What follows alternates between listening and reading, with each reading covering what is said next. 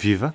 Hoje é o 44º dia de guerra. P24, ligação Ucrânia. Eu sou o Ruben Martins. E eu, a Carolina Amado. Um episódio dedicado exclusivamente ao que se está a passar na Ucrânia e às consequências para o mundo. Hoje ouvimos a líder do Centro de Liberdades Cívicas, que está a documentar provas dos alegados crimes de guerra russos para que no futuro seja mais fácil julgar estes crimes. Ouvimos Alexandra Matvichuk numa conversa conduzida pela jornalista Carla Pequenino. De momento, onde é que está? Ainda está na Ucrânia? Sim, estou em Kiev. E como é que está a situação no terreno?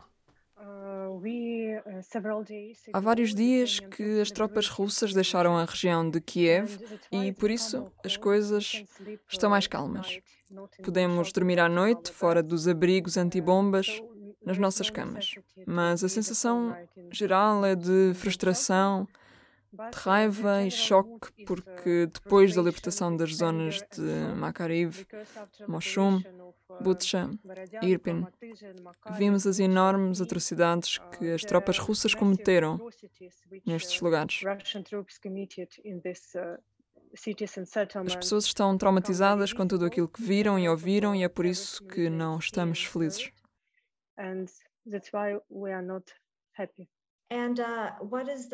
Como é que o Centro para as Liberdades Civis está a documentar a situação?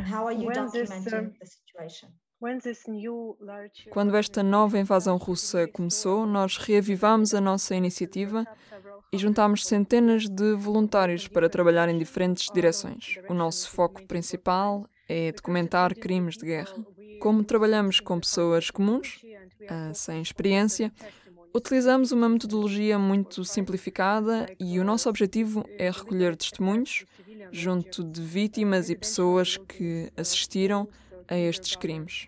Crimes como o ataque deliberado a objetos civis, edifícios residenciais ou escolas, ofensivas deliberadas contra edifícios com um nível especial de segurança, como os hospitais, ou dirigidos a profissionais de saúde, ataques contra civis e assassinatos, desaparecimentos forçados, tortura ou violência sexual.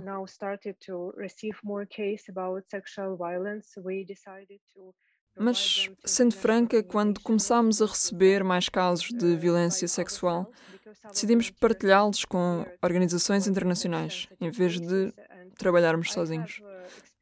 Os nossos voluntários não estão preparados para lidar com situações tão sensíveis.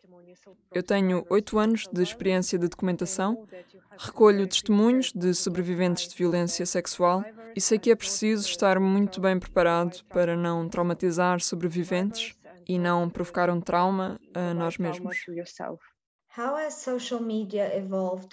Como é que as redes sociais permitem que a informação seja partilhada? Desde 2014, desde que a Rússia começou a invasão da Crimeia, as redes sociais ajudam-nos a divulgar mensagens urgentes. As pessoas precisam de exprimir os seus sentimentos e, por isso, partilham muitas fotografias, vídeos, as suas próprias histórias. A partir daí, os nossos voluntários podem encontrar testemunhas e falar com elas em maior detalhe. Ou seja, nós procuramos informação nas redes sociais e depois contactamos as pessoas.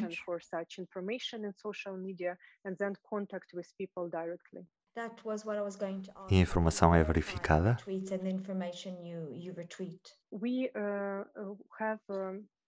Temos, no momento atual, a tarefa de reunir o máximo de informação que conseguirmos.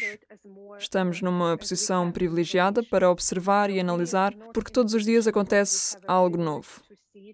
É por isso que o nosso objetivo é reunir informação e depois, mais tarde, especialistas vão analisar todos estes dados e ver o que é ou não útil como prova, aquilo que será útil para o Comitê Internacional de Registros e o que podemos usar para apelar ao Tribunal Europeu de Direitos Humanos. Por isso, este trabalho de análise é necessário. Mas nesta fase, quando tudo é dinâmico, quando a guerra ainda está a acontecer, quando todos os dias recebemos dezenas e dezenas de pedidos de pessoas em diferentes cidades, quando dormimos três ou quatro horas por dia, é muito difícil pedir-nos relatórios ou análises detalhadas. Nós tentamos compreender o que está a acontecer, mas mais tarde é que vamos poder fazer a nossa avaliação. A entrevista completa está disponível em público.pt.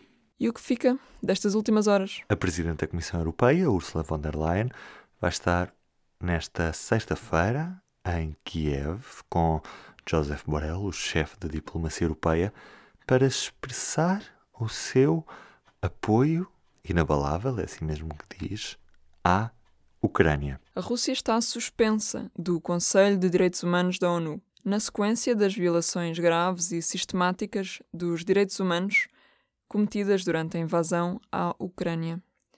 A resolução, apresentada inicialmente pelos Estados Unidos, teve 93 votos a favor, 24 votos contra e 58 abstenções. Nenhum hospital resistiu à passagem russa por Lugansk, disse o governador da região. As tropas de Putin terão atacado liberadamente as unidades de saúde para que os feridos de guerra não tenham hipótese de sobreviver. A Ucrânia pediu armas, armas, armas. E a NATO acedeu.